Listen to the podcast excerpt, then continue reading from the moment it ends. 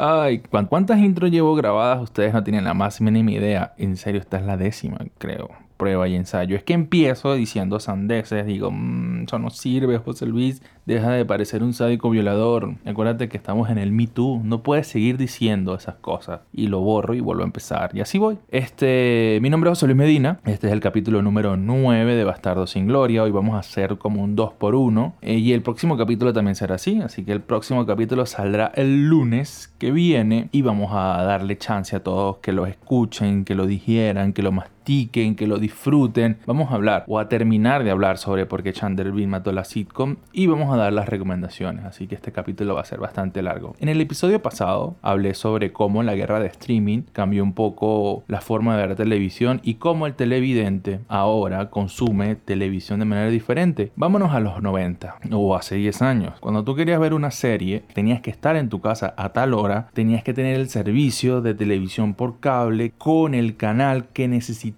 para ver ese programa y ligándola, que no se vaya la luz, caso que todavía sigue pasando en Venezuela, ligar que, no sé, si tenía servicio satelital no lloviera, que no se te paren gaviotas, no sé, un montón de factores. Te obligaba o te mantenías ahí en, en, esa rutina de todos los martes, todos los miércoles, todos los jueves, y eso cambió. Con el streaming llegaron nuevos patrones, las personas ahora ven contenido cuando quieren, como quieren, estás cagando, sacas tu celular, sacas tu tablet, llevas tu laptop, ves un capítulo. Estás en el tren, sacas tu laptop, así como estás escuchando este capítulo. Seguro estás camino al trabajo, seguro estás cagando. Yo sé que algunos pensarán que tengo un fetiche escatológico, pero no lo sé. Puedes estar haciendo lo que quieras. Eso funciona mientras estás haciendo eso. Puedes ver lo que te dé la gana. Puedes ver Friends, puedes ver Seinfeld, puedes ver Buffy la cazadora de vampiros, puedes ver Los Simpsons, puedes ver cuánta cosa se te ocurra. Lo único que tienes que tener es un servicio streaming que lo tenga. Eso no existía hace 10 años, 15 años, 20 años y lo cambió todo. Y en el capítulo pasado hablé sobre eso, sobre los nuevos patrones de consumo y cómo ya las personas hasta hace un año, vamos a hablar pre-pandemia, porque de hecho ya los patrones volvieron a cambiar, la pandemia creo que aceleró todo 15 años. Lo que iba a pasar en 15 años pasó en un año. Capítulo pasado hablé sobre cómo el streaming iba a convivir con los estrenos de cine simultáneo y ¡pum! Warner anunció que La Mujer Maravilla se va a estrenar tanto en streaming como en el cine. Ya se me fue por donde, qué es lo que estaba yo diciendo. Pudiese pausar y el José Luis del futuro editar esta parte y escuchar lo que estaba diciendo. Y de hecho, sí, de hecho viajé al pasado, escuché lo que estaba diciendo y volví a grabarlo. Volvamos con lo que estábamos. Eh, los patrones de consumo. Ahora no, ahora tú llegas a tu casa, bueno, ahora no, prepandemia Llegabas a tu casa, comías, pensabas que ver, podías hablar con tus hijos, podías, no sé, hacer lo que te dé la gana y luego te sentabas a ver un capítulo de lo que tú quisieras. Y de hecho Netflix empezó a soltar temporadas completas y tú podías jugar con eso, con cuándo la ves, cómo la ves, cómo lo disfrutas. Ya ahora es mixto, por ejemplo The Voice se saca una vez a la semana, está funcionando. Hay series también que se están emitiendo una vez en la semana por Netflix. Así que no, no, hay, no, no es que se abandona totalmente ese formato de, de semanal, sino que uh, se está probando, se está viendo a ver por dónde gusta más. Friends eh, ha generado pues que cualquier persona llega a su casa, come y se pone a ver un capítulo de Friends. Dos capítulos, se acuesta a dormir, dos capítulos se baña, se acuesta a dormir. Y esto ha creado un muro gigante para nuevas series, para competir con nuevas series. Y eso fue lo que hablé el capítulo pasado. También de una vez les digo que es una sitcom, es una comedia de situación. Nuestros personajes que ya conocemos se presentan en una situación totalmente diferente a lo que harían normalmente y vemos cómo desarrollan ese, esa trama. Eso pues, a ver, Friends lo hace perfectamente, Seinfeld lo hace también perfectamente, de Ivan Theory. Estas son estas series que por el formato siempre ocurren en una sala, ocurren en un apartamento, ocurren en una cafetería, ocurren en, no sé, donde se haya construido el set de filmación que tenga público para que genere esas risas enlatadas que todos escuchamos. Y ahora, ¿qué pasó? En el capítulo pasado,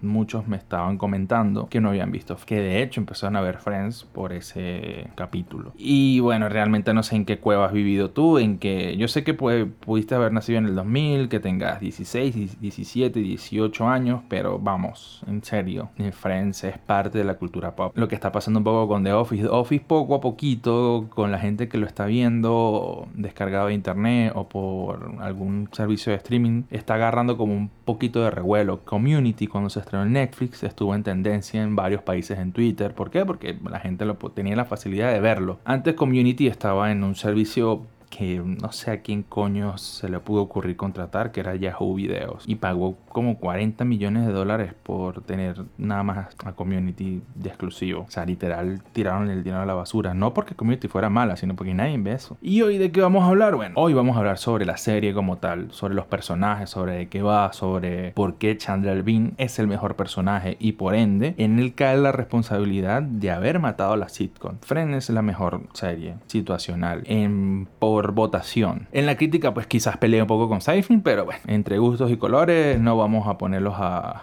pelear. Entonces tenemos a estas series Friends con una gran cantidad de rating, eh, como una especie de tótem de que muchos se aferran, gente que la vio cuando fue emitida, gente que la vio después como yo, gente que la está viendo ahorita, gente que se siente identificado porque de eso va Friends. De hecho uno analiza un poco los personajes de Friends y es bastante interesante. Fue la primera serie coral, fue la primera serie que dijo aquí tenemos seis protagonistas, vamos a ver cómo evolucionan entre ellos. Hay claramente como hay una especie de jerarquía que va cambiando con las temporadas. En las primeras temporadas, por ejemplo, Phoebe casi no figuraba y en las últimas muchísimo, de hecho, casi que la última temporada era de Phoebe, fue cuando se casó, eh, empezó a conocer a Mike, vimos el, el, final del desarrollo del personaje. Y si nos ponemos a ver a cada personaje, que es, eh, tiene cosas buenas y malas, vamos uno por uno hasta llegar a Chandler, que para mí es el mejor.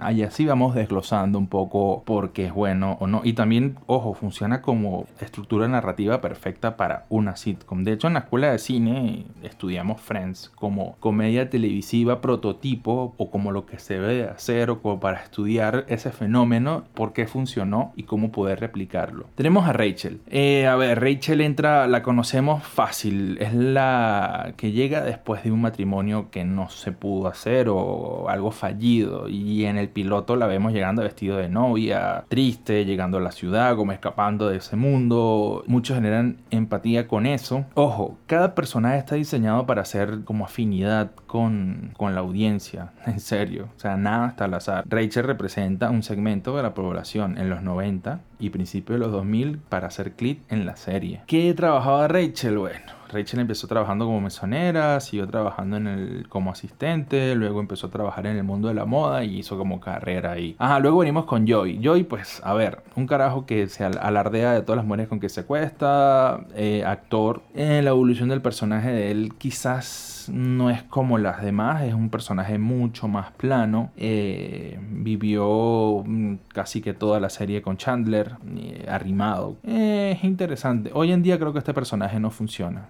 ¿Por qué? Porque con el Me Too y este personaje tratando de decirle a todo el mundo que tenía sexo con todas las chicas, no, no, no, no va a funcionar. Mónica es uno de los ejemplos como que de corrección de personajes más geniales que hay. Ella es una persona que siempre ha sufrido trastorno obsesivo compulsivo, simplemente que cambió una cosa por otra. Antes era ese trastorno o esa obsesión con la comida. Comida, comida, comida. De hecho, ella, ella ya es chef cuando empieza la serie. ¿Qué quiere decir? Que ella dejó de ser una persona obesa, pero siguió pensando en comida, pero pensó en hacer de su locura algo genial y se convirtió en chef. La parte negativa lo transformó con el todo ordenado, la limpieza controladora, pero ven lo importante de construir unos muy buenos personajes y darles una buena historia. Todo lo que nombré no aparece en la película, en la, serie. Sí hay flashbacks, sí hay recuerdos que nos llevan a, a Mónica y de hecho hay un capítulo que se llama What If, si no me equivoco, y es como que hubiese pasado sí, donde ella todavía es gorda. Es interesante, pero muy controlador ahora. Ajá, vamos con Ross. Ross, a ver, eh, no sé por dónde empezar. Mal padre, de hecho, el hijo Ben no sale en las últimas temporadas. O sea, yo sé que eso no es culpa del personaje como tal, sino del guion, pero ajá, pero bueno. Impide que Rachel se vaya a París. Toda la serie andan con ese juego de poder de que regresan, de que se gustan, de que van, de que se dan un tiempo, de que él escribe una carta de 18 hojas y no, y sí, y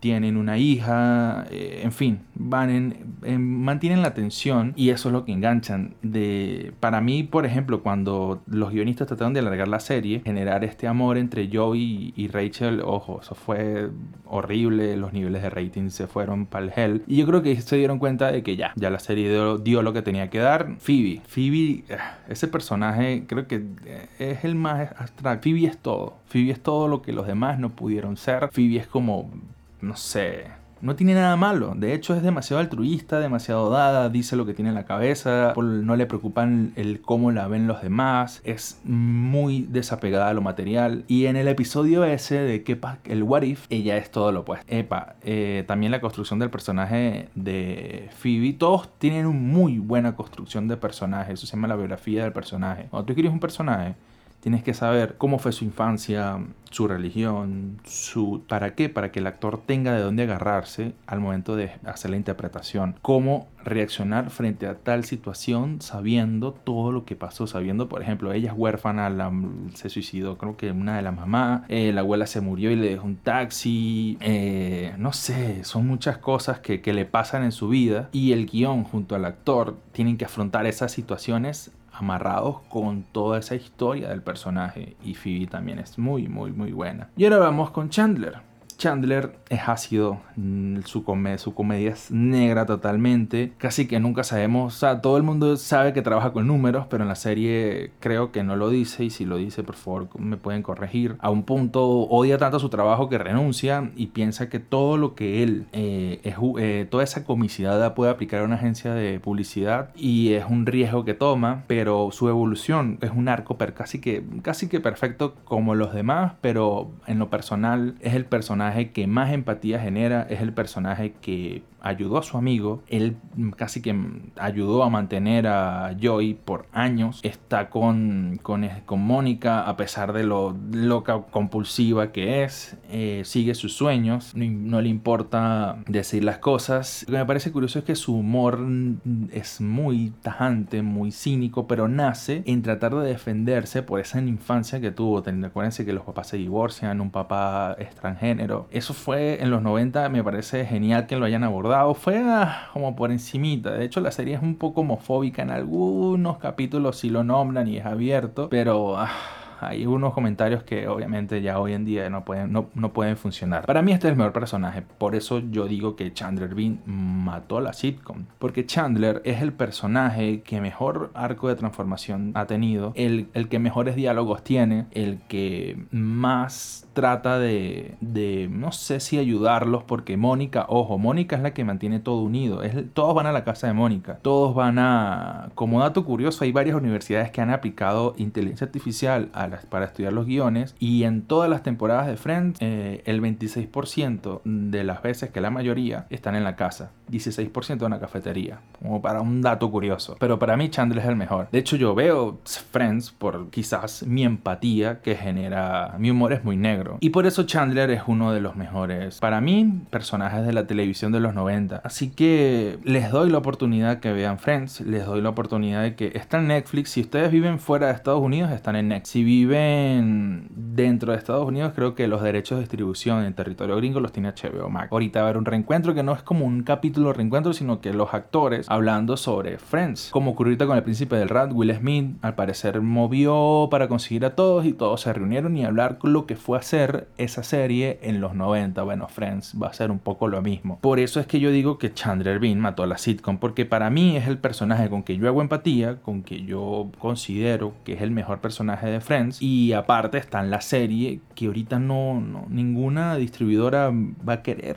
aprobar un, piloto o aprobar una serie. Hay intent. ¿Cómo conoció a tu madre? Sí, pero como dije la vez pasada, nadie la recuerda. The Office creo que quizás está adquiriendo ese aura de luz, de, de culto mucho ahorita. Friends tiene esa aura desde que se emitió. Seinfeld creo que es otro, otro nicho, otro público. Hay gente que le gusta Seinfeld y le gusta Friends y no le compite, porque es como comparar helado con hamburguesas. Yo soy uno, me fascina Seinfeld, me gusta más Seinfeld, pero entiendo que Friends también es muy buena y me gusta y sé que a todo el mundo le gusta porque todo el mundo hace empatía con algún personaje. Así está diseñada la serie, por eso hay seis personajes para que cada uno agarre como que un fragmento de la torta. Y esa fue la razón por la cual yo digo que Chandler mató a la sitcom. Ahora vamos con. Debería que como una cortina, un una musiquita o algo. Quizás cuando lo edite lo coloco, si no van a escuchar esta cuestión y va a ser muy cómica y rara. Ajá, recomendaciones para ver en Netflix esta semana o fin de semana de Big Mouth. Es como una especie de padre de familia, es algo medio situacional. El humor es muy 2000, aunque la serie ocurre en, en, nuestros tiempos, 2020, 2019, y habla sobre ser adolescente con unas metáforas realmente grotescas, realmente ah, es, fuerte, o sea, habla, pero sin tapujos. Habla sobre la menstruación, habla sobre el sexo, habla sobre tener pene, habla sobre tener vagina, habla sobre ser mujer adolescente en una preparatoria gringa y que te sexualicen, hablan sobre la masturbación y cómo hay personas que son pansexuales y quieren a todos y lo habla con una naturalidad que wow, ojo, con un humor negro, pero wow, qué buena serie, es una animación, se llama The Big Mouth, veanla, Netflix. Segunda recomendación, Love, Death and Robot. Esto es una, una recopilación de cortos donde creo que son 20 o 16 cortos, 17. Cada corto no tiene nada que ver con el otro, pero es ciencia ficción dura y pura, violenta, rica, sabrosa, divina. Hay uno que están unos robots en el 2000, no sé, en el año 5000. Unos robots como haciendo una, una visita turística a, un, a una ciudad post-apocalíptica donde lo único que hay son huesos de humanos y los carajos se ríen. ¿Cómo es posible de que los humanos para obtener energía tenían que comer o introducirse cosas por la boca y digerirlo con un ácido. Realmente es absurdo porque es verdad. Es genial, es genial. Su productor es David Fincher y eso como que capaz el carajo ni hizo nada y puso el dinero, pero wow. Hay unos que es que puedo, en verdad puedo dedicarle un capítulo completo a, a esta serie. No han salido otra temporada, pero no, no la han cancelado tampoco. No es que han dicho, miren, está cancelado. Ah, así que pueden esperarse otra tanda de cortes cualquier momento. Y por último, Castlevania. La adaptación de un videojuego es súper corta, cuatro capítulos cada temporada. Por la tercera y es como una especie de Drácula moderno, moderno, contado con un lenguaje moderno, pero todo es de época. Todo recordando un poco a 1800, 1700, pero wow, la animación impecable, el ritmo de los capítulos, los conflictos de ser vampiro, de, de querer como que matar, pero no, pero sí, está bastante interesante, muy buena. Castlevania es muy recomendable por lo corta que es y a veces no tienes chance de, no sé, quieres ver algo rápido, quieres ver una serie completa, cuatro capítulos, Castlevania. Love, Death and Robot son creo que 16 capítulos, muy, muy recomendada, en serio, muy buena. Y de Big Mouth, eh, todas las personas que crecimos en los 2000 como adolescentes tempranos, porque es ese humor que cuando la vean, y si ustedes tienen entre 25 y 35 años, van a hacer clic, van a decir, wow, sí, ya esto me pasó o así lo afronté. Lo único malo es que es un poquito gringa. Entonces, nosotros los latinoamericanos no, no, no, no hay cosas que no se queda como que. Así que bueno, esas fueron mis tres recomendaciones de esta semana. Este capítulo está mega largo. Espero que ya hayas llegado a tu trabajo, a tu casa, hayas terminado de cagar, de bañarte y de sentir mi voz en todo tu cuerpo. Pues mira, acabo de descubrir que puedo terminar el podcast de una manera más perturbadora de la que comienza el desbloqueo un nuevo poder. Así que bueno, mi nombre es José Luis Medina, que vive en Mérida. Mis redes sociales son arroba jmedina en todos lados. En, todos lados, en todos lados. Hasta si me buscas en Reddit, me vas a conseguir como arroba jmedina. Eh, si me buscas en lo que sea, me vas a conseguir en arroba jmedina. Esto fue Bastardo sin Gloria. Espero que nos escuchemos hasta la otra semana, que es el último capítulo de esta temporada. ¿Qué va a pasar? Bueno, ya el próximo capítulo les voy a decir. No se va a acabar el podcast. Vamos a continuar, pero sí, vamos a ver cómo evoluciona. Esto ha sido, wow, súper genial, se los digo.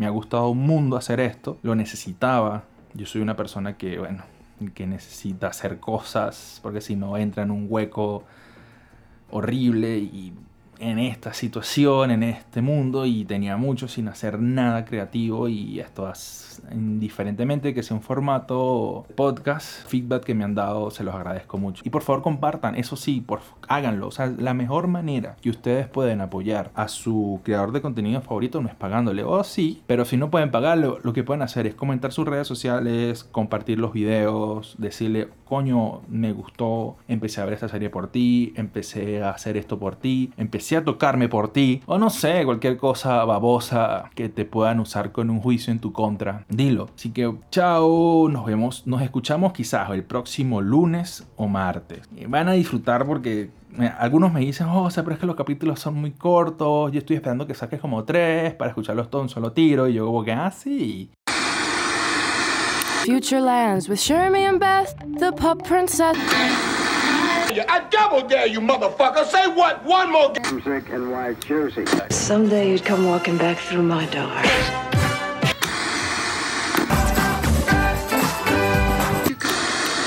Come back with me. Where? Back to the future. Antonio Margareti. Ancora?